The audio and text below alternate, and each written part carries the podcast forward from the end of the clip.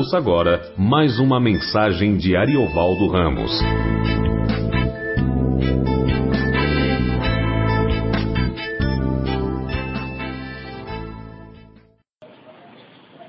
Graças paz, irmãos e irmãs. Vamos a continuar nosso estudo em João. Evangelho segundo João, capítulo 11. Nós vamos ler a partir do verso 30. Pois Jesus ainda não tinha entrado na aldeia, mas permaneciam de Marta se avistara com ele. Os judeus que estavam com Maria em casa e a consolavam, vendo-a levantar-se depressa e sair, seguiram-na, supondo que ela ia ao túmulo para chorar. Quando Maria chegou ao lugar onde estava Jesus, ao vê-lo, lançou-se-lhe aos pés, dizendo: Senhor, se estiveras aqui, meu irmão não teria morrido. Jesus, vendo-a chorar, e bem assim os judeus que a acompanhavam, agitou-se no espírito, comoveu-se e perguntou: Onde o sepultastes? Eles lhe responderam: Senhor, vem e vê. Jesus chorou. Então disseram os judeus: Vede quanto amava. Mas alguns objetaram: Não podia ele, que abriu os olhos ao cego, fazer que este não morresse? Jesus, agitando-se novamente em si mesmo, encaminhou-se para o túmulo. Era este uma gruta a cuja entrada tinha posto uma pedra. Então ordenou Jesus: Tirai a pedra.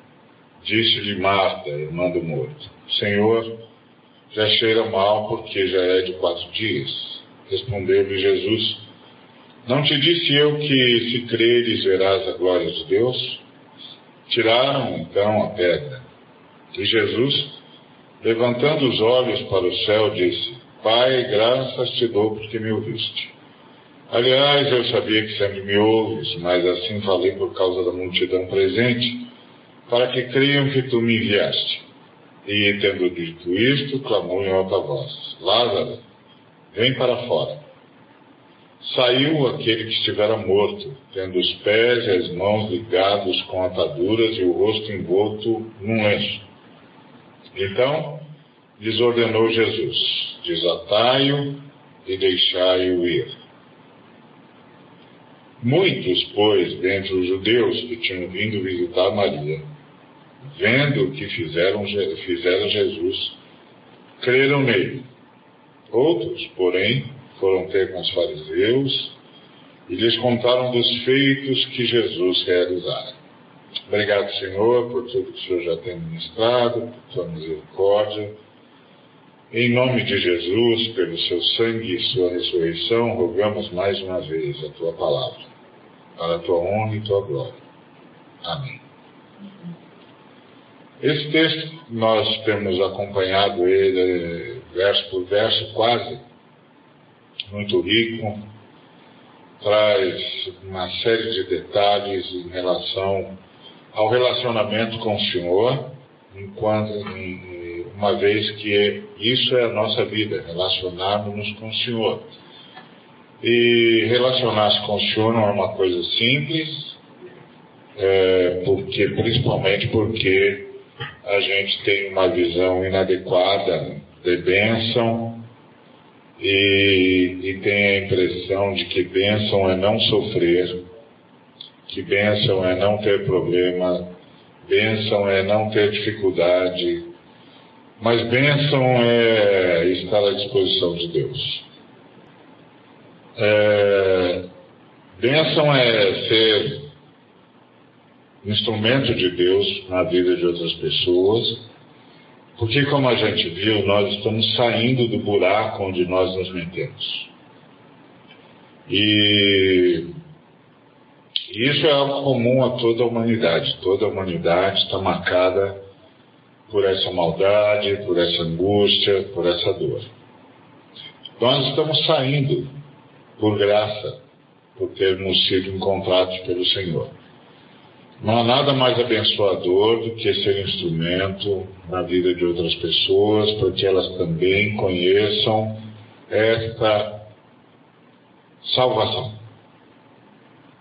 esta ressurreição, esta libertação.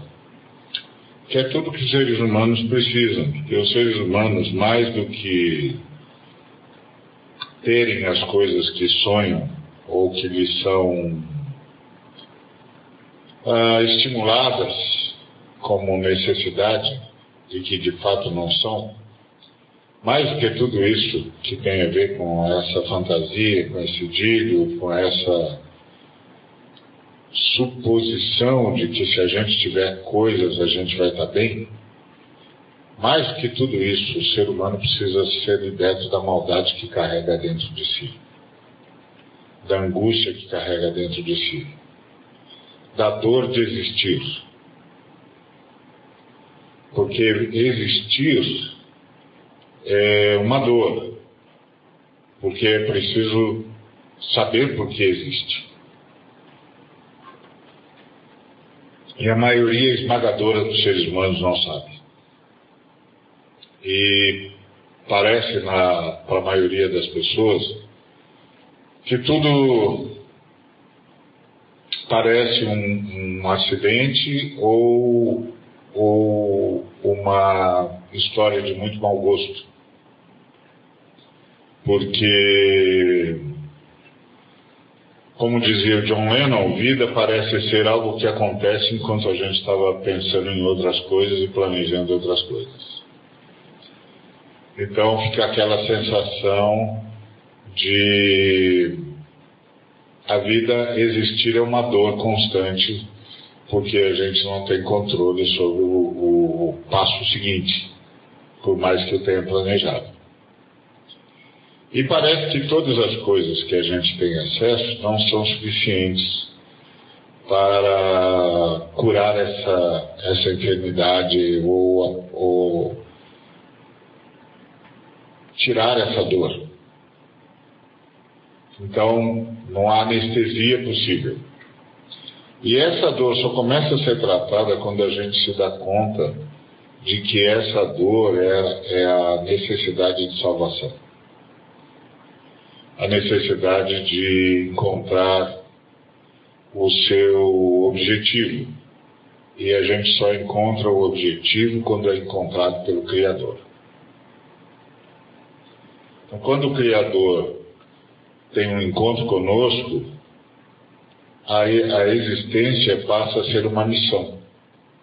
Porque a gente tem consciência de que está aqui para abençoar, para ajudar, para socorrer, para que outros seres humanos encontrem a saída para a dor de existir, encontrem a saída para suas falhas, para sua angústia, para a sua simples e absoluta ignorância sobre o amanhã, que se abate sobre todos nós o tempo todo. E aí, quando a gente é encontrado pelo Criador, o amanhã passa a ser o Criador. Passa a ser andar com Ele, não importa onde passa a ser estar com Ele, não importa onde. Passa a ser tê-lo sempre conosco, não importa onde. E o dia a dia passa a ser uma missão. A gente agora está aqui para ajudar, para abençoar, para que outras pessoas também encontrem razão para continuar existindo e esperança no Salvador e enquanto tem essa esperança, socorrendo os seres humanos à sua volta. Isso que as Escrituras chamam de amor, essa consciência solidária. Se a gente, quando a gente ganha essa consciência solidária, o mundo melhora. O mundo à nossa volta melhora. Porque a gente passa a ser doador, abençoador, e as pessoas são então motivadas pela graça de Deus que passa por nós. Então, é, andar com o Senhor é aprender isso. Eu sei que hoje há uma teologia que vive prometendo aos seres humanos bênçãos uh, materiais, como se a gente vivesse pelo que tem, mas a gente vive pelo que doa, vive pelo que reparte, vive pelo que abençoa. Isso é que faz a vida da gente necessária. A vida da gente se torna necessária na medida em que a gente tem um dom para repartir, uma bênção para dar, algo para doar, algo para oferecer. Aí a vida da gente passa a ser necessária. Isso é salvação. Então, é, aqui a gente percebe isso. A gente percebe a dor é, que está plastificada, plasmada na morte de um homem amado por suas irmãs, amado pelo próprio Jesus, mas que enfrenta o que todos os seres humanos enfrentam: o fim. E aí é preciso ter esperança, porque é inexorável. É inexorável, é inevitável. E por isso a vida tem que ter sentido.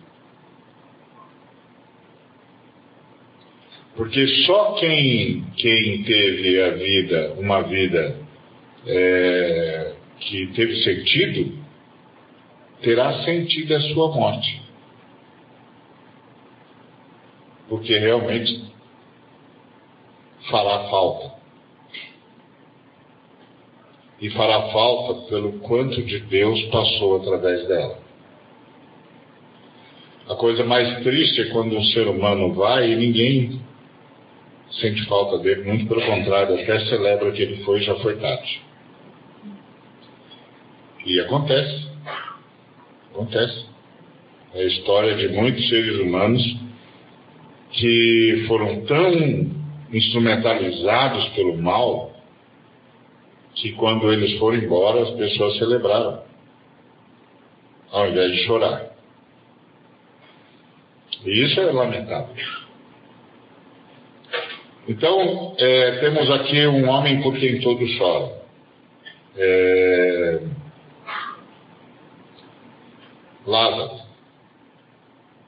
Isso fala da, da significância da vida dele.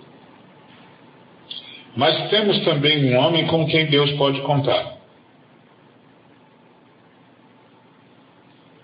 Um homem que Deus pode usar como uma parábola viva. Há outros casos na Bíblia. O Ló, por exemplo, foi um homem que Deus usou como uma parábola viva. Lázaro, outro homem que Deus usou como uma parábola viva alguém através de quem ele ensinou a humanidade. Isso é uma, uma coisa gloriosa. Ser um, um, uma pessoa lembrada por gerações, por ter sido instrumento de um grande ensino de Deus.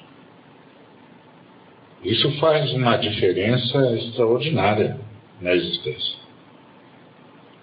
A Ló Jó foi assim, uma parábola viva. Lázaro foi assim, uma parábola viva. Gente através de quem Deus ensinou o mundo.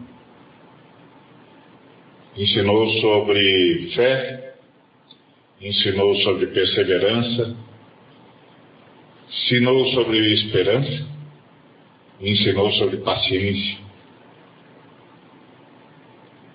É interessante a gente saber que Deus é paciente conosco. Mas também é interessante a gente saber que Deus também nos pede paciência. Esperei pacientemente no Senhor. E ele se inclinou para mim, disse o salmista.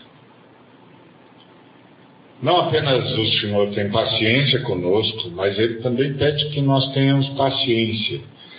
Mas a gente só vai ter paciência se a gente tiver essa consciência de que estamos participando de um grande projeto o projeto da redenção.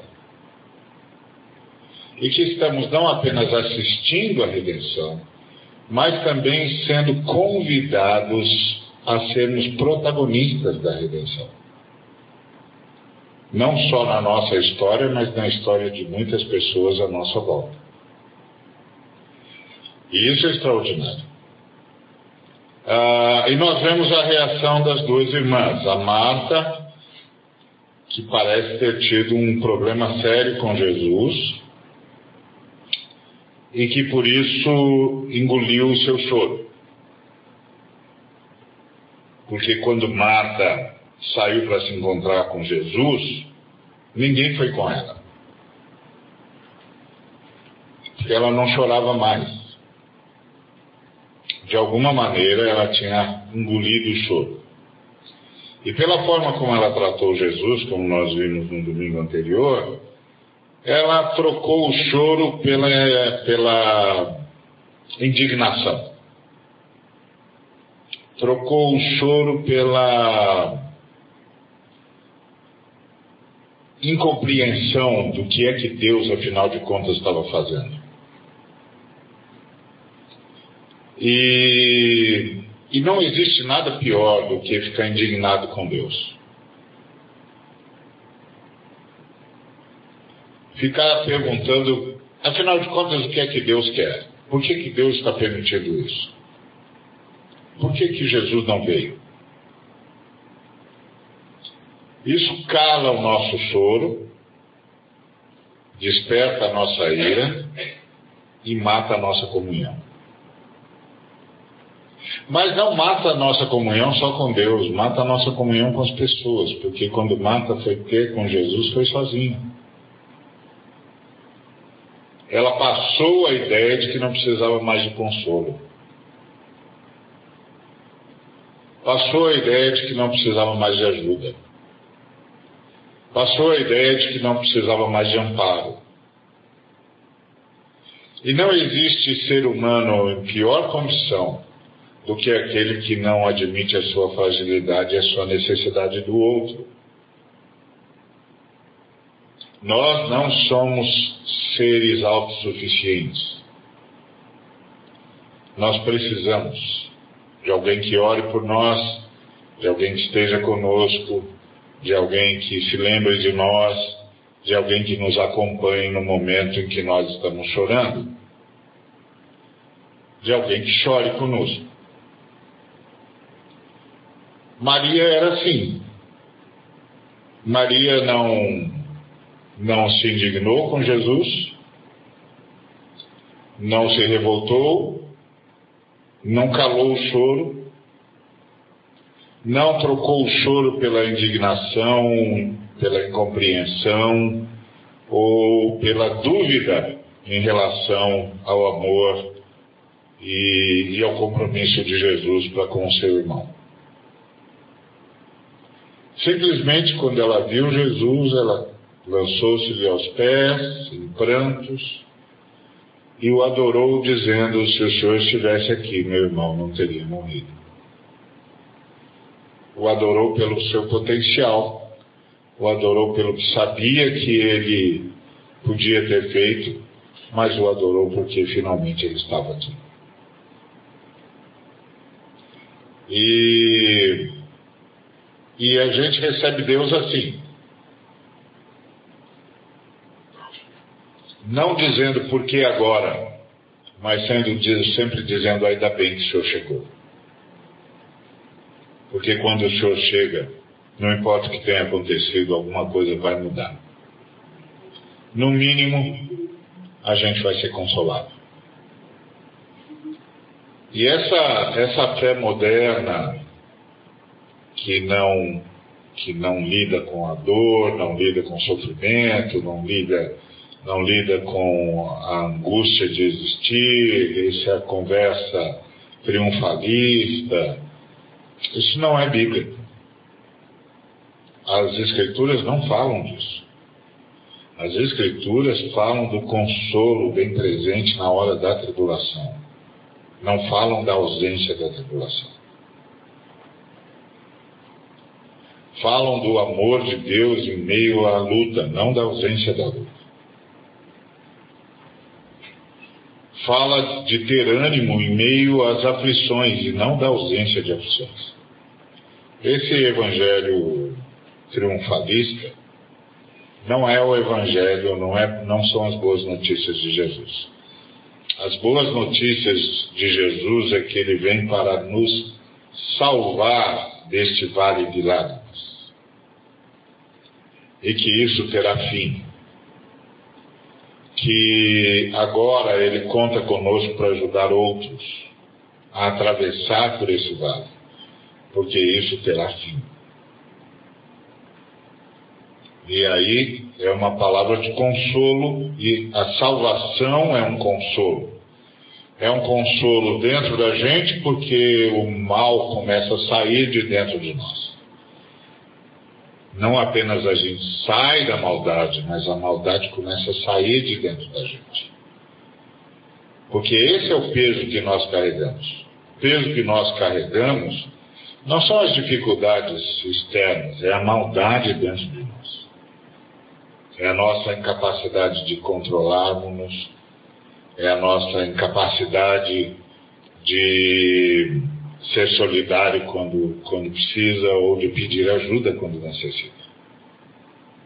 É a nossa desconfiança, nosso medo uns dos outros, nossa disponibilidade para o juízo. Isso que está dentro de nós precisa mudar. Quando essas coisas mudam dentro de nós, a gente começa a fazer mudanças do lado de fora da gente. Porque o protagonista da história é o ser humano. O protagonista da história é o ser humano. Esse determinismo que diz que tudo que aconteceu, aconteceu porque Deus quis, isso não é bíblico. O, o, protagonismo da história é do ser humano. Agora, a vontade de Deus é permissora. Ele deu ao homem o poder de decidir e deixa o homem decidir. Só que isso vai custar juízo. Então, nós somos os protagonistas da nossa história. Por isso, nós é que oramos, nós é que trabalhamos, nós é que estendemos as mãos, nós é que pregamos, nós é que fazemos as boas obras. Tudo pelo poder de Cristo em nós, pelo poder da ressurreição em nós. Mas nós somos os protagonistas da história. Então, é... por isso a gente é que decide como vai lidar com a vida. A Marta decidiu lidar com indignação. A Maria decidiu continuar em estado de adoração na expectativa da chegada de Jesus. Então não é apenas o Senhor que, que tem paciência conosco, Ele também pede que nós tenhamos paciência, porque ah, Deus está lutando por nós. E nós, de fato, não sabemos contra tudo o que o Senhor está lutando por nós. Sabemos algumas coisas, mas não sabemos tudo. É esse mistério de um Deus que intervém para que a redenção aconteça, sem usurpar a decisão humana, sem roubar do ser humano a sua identidade e o seu protagonismo. É um mistério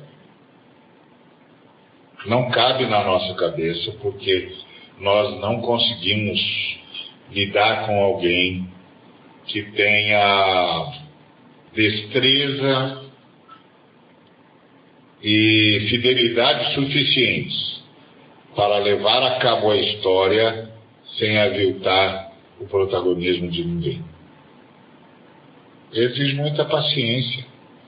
exige trabalhar com cada ser humano, entender cada ser humano, e falando ao coração dele, convencendo-o do pecado, da justiça e do juízo, levando-o a mudar de ideia, estimulando uns, inspirando outros, conduzindo terceiros, chamando outros à conversa. É uma verdadeira dispensação, uma verdadeira administração da vida, o que Deus faz. A gente não consegue é, trabalhar isso porque na nossa cabeça não faz sentido uma pessoa, um ser que tem todo o poder, não usar o poder todo que tem. Não passa pela nossa cabeça isso. Mas Jesus disse, levou seus discípulos num banquete, tinha alguém sentado à mesa em posição de destaque, todos o serviam. E aí Jesus disse: Quem é o maior aqui nessa mesa? O que está a ser servido ou o que serve? É uma pergunta retórica, e a resposta natural é o que está a ser servido. E aí Jesus arrematou dizendo: Pois eu entre vocês sou como quem serve. Ou seja, eu sou aquele que está prestando serviço, que está ajudando, que está consolando, que está dizendo calma, não vá por aí, que está inspirando, que está sugerindo, que está convencendo, que está trazendo. As minhas intervenções não são ditatoriais. São intervenções de transformação de conscientização, de convencimento. É assim que o Espírito Santo faz. O Espírito Santo convence. Convencer, irmãos, é um trabalho. Um trabalho que respeita o outro. Um trabalho de quem estimula, dá informação, mostra os perigos, é, vai no momento é, exato e faz a pessoa perceber o que está acontecendo, socorre a pessoa na sua angústia, mas não poupa a pessoa de ser pessoa. E não tira da pessoa o seu protagonismo. É como se várias vezes o Espírito estivesse nos dizendo: é isso mesmo que você vai fazer? É isso mesmo que você quer? Então nos encontramos depois disso. E depois disso, você vai parar para me ouvir. Então, assim como Uh, o Senhor pede, uh, a gente sabe que o Senhor é paciente conosco, a gente também precisa ser paciente com a história da redenção. O apóstolo Pedro disse isso. O apóstolo Pedro disse que há coisas que o Senhor poderia levar, fazer em um dia e leva mil anos para fazer. E aí a pergunta natural é: por que, que ele leva mil anos para fazer uma coisa que podia fazer em um dia? E a resposta do apóstolo Pedro é: porque está esperando por vocês. Ele é paciente com vocês. Ele chama, chama, mostra, mostra, vocês não vêm, tá ok. Vai levar mais tempo então, não é? Tá bom. Tempo é um problema que Deus não tem. Não é?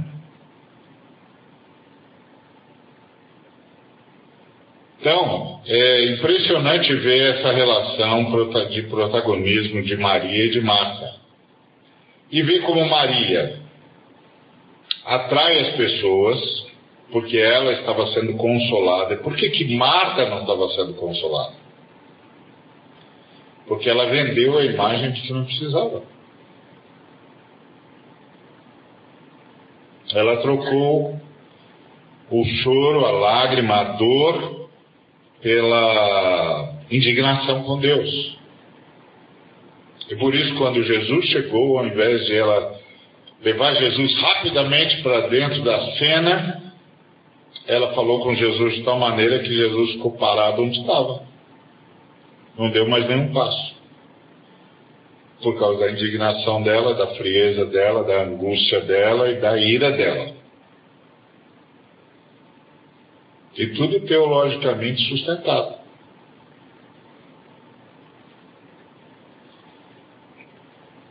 Quando Maria chegou ao lugar onde estava Jesus, ao vê-lo, lançou-se-lhe aos pés. Que lugar era esse? O lugar onde Marta o deixou. Ele não deu mais nenhum passo. A nossa indignação só mantém Deus longe da cena. A nossa adoração apressa a chegada dele na cena. E a nossa adoração é quando a gente simplesmente aceita que viver é uma dor. Viver após a queda é uma dor. Mas que essa dor terá fim por causa da salvação que há em Cristo. E que a melhor coisa que eu posso fazer nesse ambiente é ser solidário e ajudar os outros na sua dor. E assim começamos a construir uma história melhor para todos nós. Quando a gente vive só por conta da nossa dor, a gente passa a ser acumulador e insensível. Aí a gente não reparte, e ao invés de ajudar as pessoas na sua dor, a gente se torna promotores de dor para todo mundo. Por causa dessa gente, muita gente tem dor que não precisa. Eu me lembro, por exemplo, do Jean Ziegler. Jean Ziegler era um, era um alto comissariado, alto comissário da ONU para a questão da, da alimentação. Ele contou que, bom, vocês sabem que um bilhão de seres humanos morrem de fome por ano. E nós somos sete, agora quase oito bilhões de seres humanos, um bilhão todo ano morre de fome. E aí o, o Jean Ziegler disse que o sistema de produção agrícola no mundo produz alimento suficiente para 12 bilhões de seres humanos. Aí você diz, vai, então essa conta não fecha. Porque se o nosso sistema de, de produção agrícola produz comida suficiente para 12 bilhões de seres humanos, e nós somos entre 7 e 8 bilhões, por que, que tem um bilhão morrendo de fome?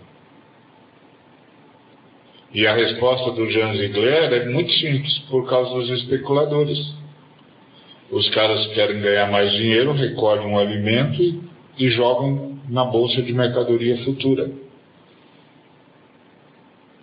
E aí recolhem alimento mais do que ah, o necessário para poder ganhar mais.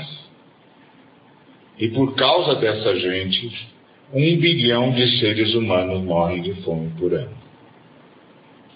Eles não se tornaram pessoas que, que compartilham da dor, se tornaram promotores de dor. Que é a palavra que a, que a Amadinha trouxe para nós da parte do Senhor. Querem me adorar mesmo? Então lembrem-se, tive fome e me deste de comer. Tive sede e me deste de beber. Estava nu, me vestistes. Forasteiro e me acolhestes. Estava enfermo e fostes ver-me. Estava preso e me visitastes. Então, qual é a forma de adorar o Senhor? Fazer tudo para diminuir a dor do outro. Fazer tudo para diminuir o sofrimento do outro. Então, quando a gente se indigna, a gente afasta Deus da, da cena e se torna fechado em si mesmo. O próximo passo depois disso é se tornar um produtor de dor, ao invés de ser um mitigador da dor alheia. Já Maria não. Maria chorou. Maria chorou o que podia chorar, e quando a gente chora o que pode chorar, a gente ouve o choro do outro, porque a gente sabe o que está acontecendo. Mas quando a gente engole o choro, o outro passa a ser fraco. O fraco, aquele que chora. Mas os que choram é que são fortes. Porque aceitam a vida e reagem a ela. Os que engolem o choro são fracos. Porque não conseguem aceitar a dor de existir e não conseguem passar por ela. E se tornam pessoas que impedem que Deus entre na, entre, entre na cena. E se tornam pessoas que vão acabar gerando dor. Pelo simples fato, às vezes, da mera omissão, de não, de não se envolver com a dor do outro, porque aí começa aquela lógica: os que choram são fracos. Mas bem-aventurados os que choram, porque é para eles que vem o consolo de Deus. Os que não choram não precisam do consolo. Não precisam do consolo, não precisam de Deus na cena. Então, e Maria consegue algo extraordinário. Marta consegue um debate teológico com Deus com Jesus. Jesus diz: Olha, eu sou a ressurreição e a vida. É, eu sei. Eu acredito que o Senhor é o Messias. Seu irmão vai ressuscitar. É, eu sei, no último dia. Eu entendo, eu entendo de teologia. Eu sei como é que é. Eu conheço a doutrina. Aí Jesus disse: Não, mas eu sou a ressurreição e a vida. É, eu sei, eu acredito que o Senhor é aquele que devia vir mesmo. Me dá licença que a fraca da minha irmã está chorando. E Jesus para. Já a Maria não. Enquanto a Marta consegue uma, discu uma, uma discussão teológica com Jesus, Maria consegue as lágrimas de Jesus. quando é, Maria se lança aos pés de Jesus e mostra todo o seu choro, ela agita o coração de Jesus. Agitou-se no espírito e comoveu-se. Então, uma conseguiu uma, um bom debate teológico e a outra conseguiu a comoção de Jesus. porque simplesmente o adorou na sua dor, o adorou na sua humanidade, o adorou na sua angústia. Como nós vimos domingo passado, o Senhor não está esperando que eu finja que não dói. O Senhor está esperando que eu, de joelhos, coloque a minha dor diante dele. Porque existir é assim mesmo. Existir é assim mesmo. E não adianta ficar tentando correr atrás de saídas que não seja Deus. Não tem.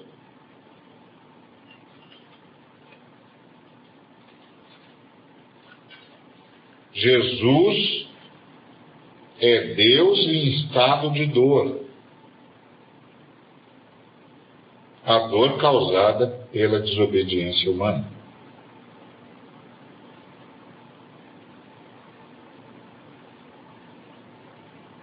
Deus sabe que existir dói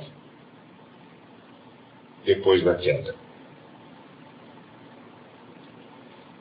Então, uh, Jesus chorou.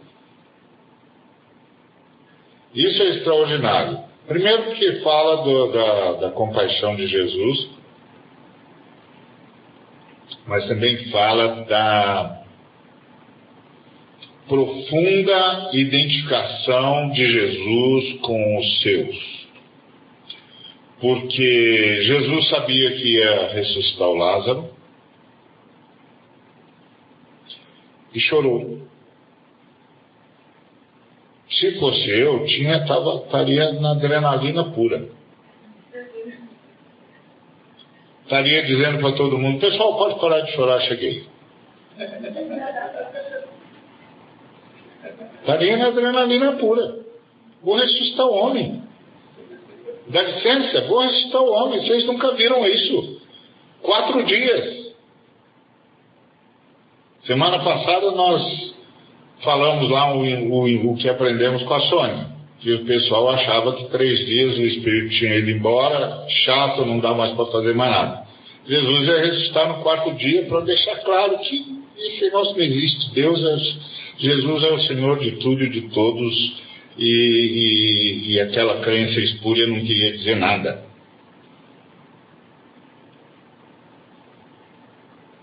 E isso é maravilhoso, porque se Jesus não pudesse ressuscitar um sujeito no quarto dia, porque no terceiro dia o, o, o corpo está distante do espírito e o, espírito distante do corpo, tanto que ele não, dá, não consegue mais ressuscitar, como ele ressuscitaria a gente no último dia.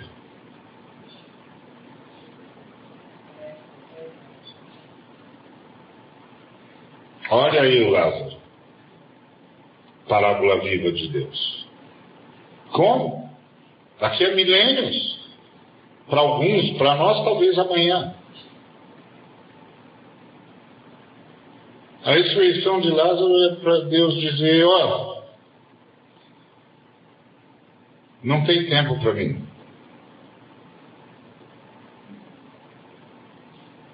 Três dias ou três mil anos faz a menor diferença. Quando eu der a ordem, a morte devolverá os que levou. Quando eu disser vem para fora, todos virão.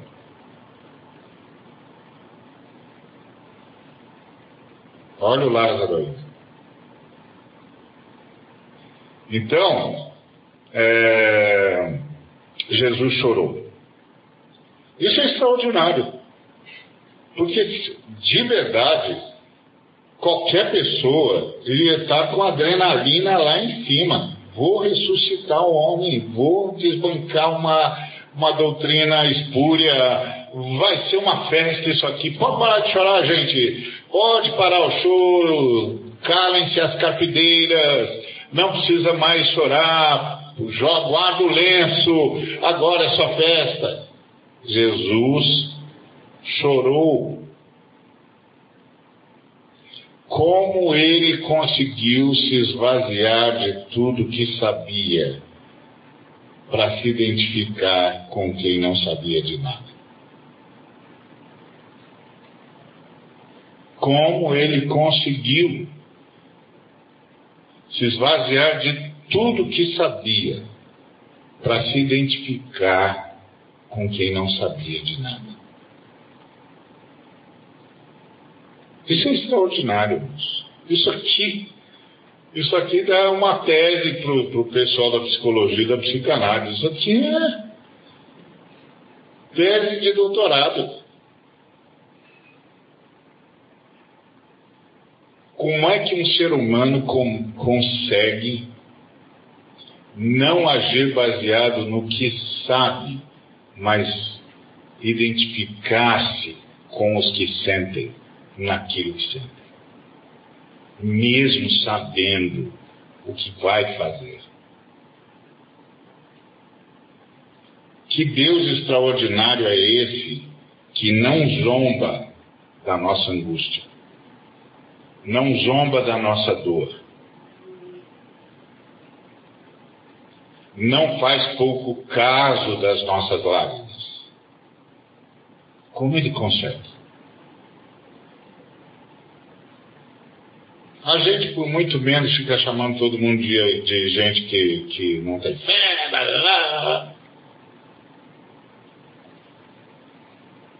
Ele simplesmente se esvaziou de novo. Se esvaziou de tudo que sabia que podia fazer para identificar-se com gente que achava que não era mais possível fazer nada.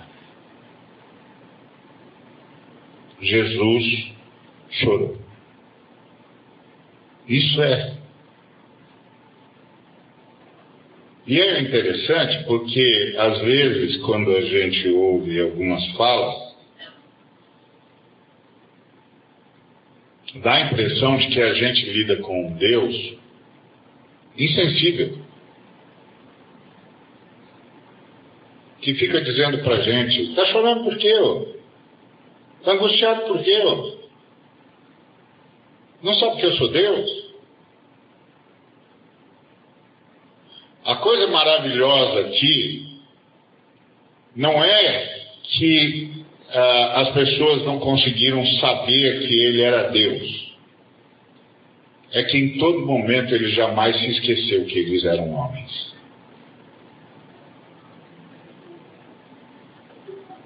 Isso é extraordinário. Em todo momento ele jamais se esqueceu de que eles eram homens. E isso é verdade quando ele lida com cada um de nós. Por isso que as últimas palavras dele antes de entregar o seu espírito ao Pai foi: Pai, perdoa-os. Eles não sabem o que fazem. São apenas homens. Eles não sabem o que fazem. São apenas homens. Isso é que, que torna o relacionamento com o Senhor tão especial. Ele sempre sabe que está lidando com homens, com seres humanos. Nunca se esquece disso. São apenas seres humanos. E aí ele vai até o lugar onde haviam sepultado Lázaro e as pessoas começam a objetar, vão sendo tomados pelo espírito de Marta. Veja quanto amava, por que, que ele não fez o, o, o que, que ele não morresse? E, e aí no versículo 39, a gente assiste uma conversão. Jesus chega com Maria, que é Maria que leva, vai levando Jesus para onde Lázaro foi sepultado. Marta, por enquanto, está só uh, seguindo. E aí, quando ele chega, ele diz: Tirai a pedra. E a Marta diz: Senhor, já cheira mal, porque já é de quatro dias. E Jesus disse: Não te disse eu que se creres verás a glória de Deus? Tiraram então a pedra. O que, que a gente está assistindo aqui? A conversão de Marta.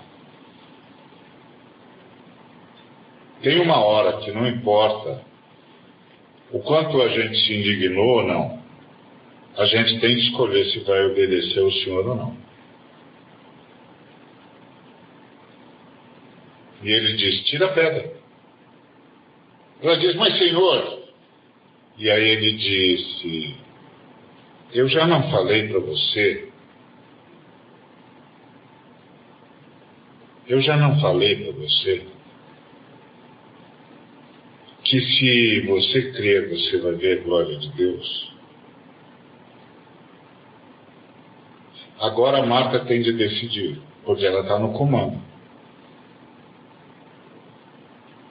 Se ela ordena que a pedra seja tirada, ou se ela diz: Eu não vou tirar pedra nenhuma. Eu não vou deixar fazer isso com meu irmão. O senhor chegou atrasado.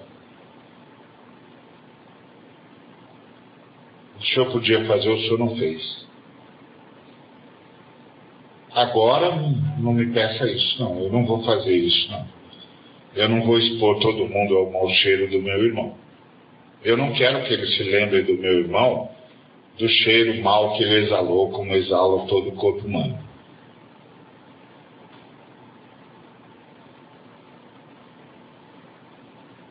Agora a Marta tinha de decidir.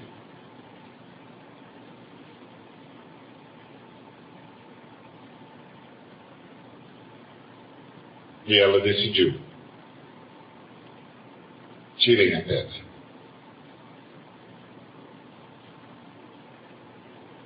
tirem a pedra.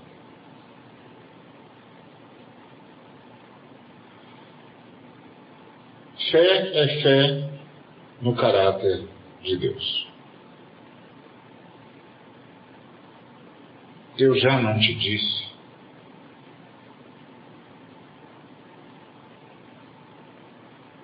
Eu não falei para você.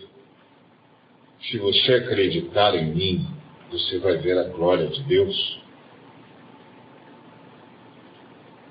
Agora é com você.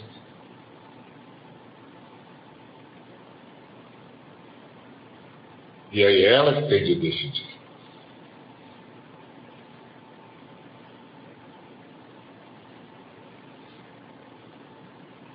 E essa é a coisa extraordinária diante da palavra de Deus. A palavra de Deus o tempo todo vai pedir para a gente decidir.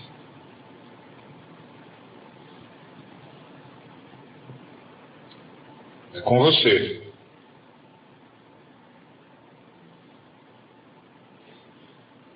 Vai ser sempre assim, irmãos. Vai ser sempre assim.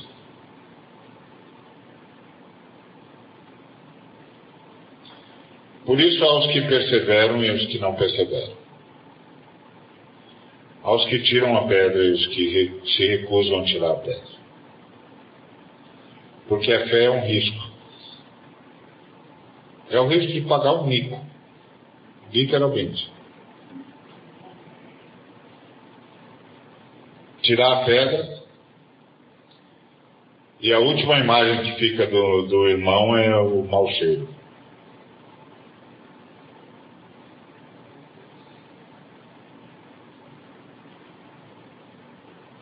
A fé é um risco. O Soren Kierkegaard dizia que a fé é um salto no escuro. Você não está vendo, você só está ouvindo a voz dizer: pula.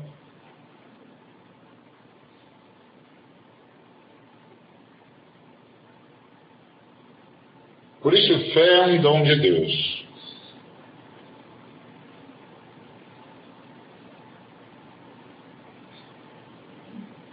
não é a mera elucubração ou lógica humana. É uma dádiva de Deus.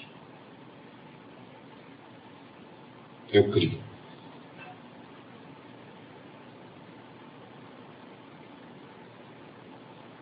É o que marca todos os, os que se converteram.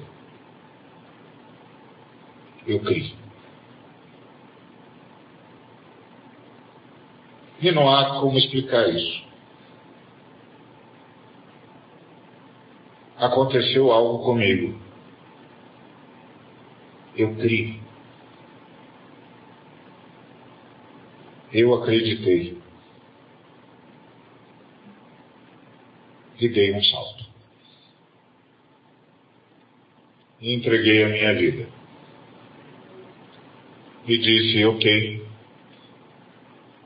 o Senhor governa eu sigo.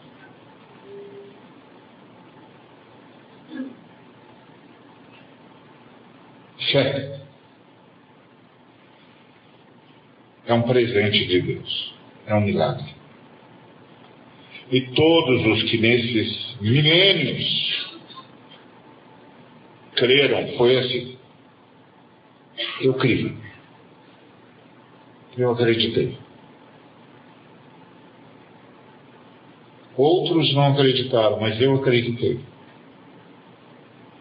E dei a minha vida. E me rendi.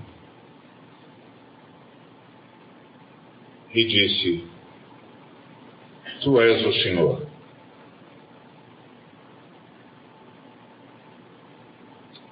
Eu me curvo diante do Senhor. Faz a tua vontade. Eu acredito que tu és quem dizes ser. Eu acredito que tu és Deus, que vieste carne e osso para nos libertar. Isso é fé. Eu já não disse para você que se você acreditar em mim, você vai ver a glória de Deus. O brilho de Deus vai alcançar você. Agora é com você. Tira ou não tira a pedra? E aí, a Marta, que está no comando, diz: tirem a pedra.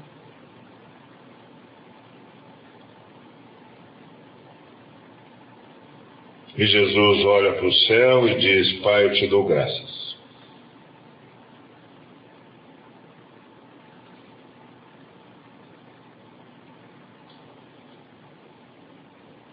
Aliás, eu te dou graças porque me ouviste. Aliás, eu sabia, sempre me ouves. Mas assim falei por causa da multidão presente para que creio que tu me enviaste. Deus sempre ouve o Filho.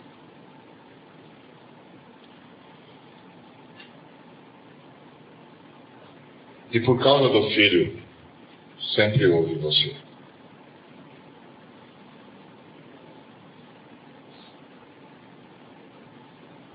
Deus sempre ouve o Filho. E por causa do Filho, sempre ouve você. O Pai sempre ouve o Filho. E por causa do Filho, sempre ouve você. Pai, graças te dou.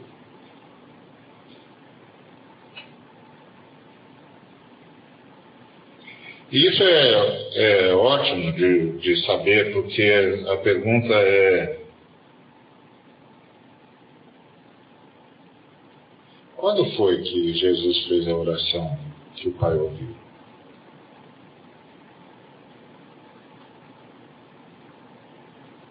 Não foi ali.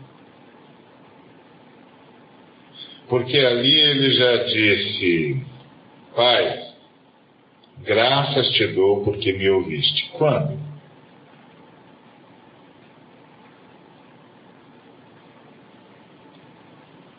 Quando a notícia chegou, está enfermo, que amas. E ele disse: Essa enfermidade é para a glória do Pai.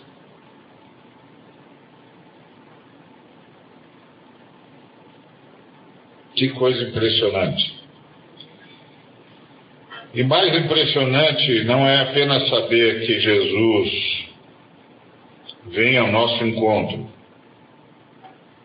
mas que de alguma maneira Jesus orou por nós. Orou por nós para que nós glorificássemos o Pai e para que o Pai se glorificasse em nós.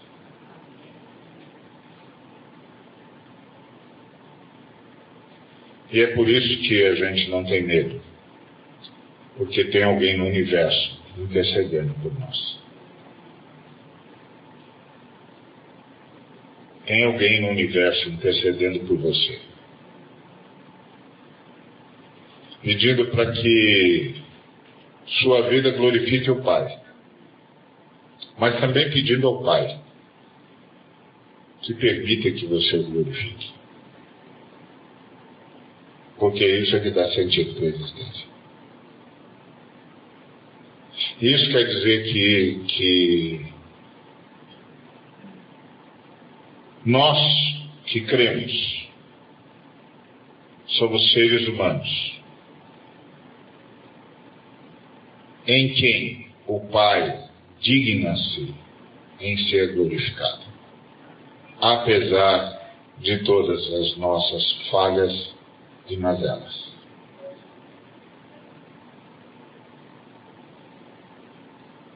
Isso faz a vida da gente ganhar sentido, como tudo que Lázaro passou ganhou sentido.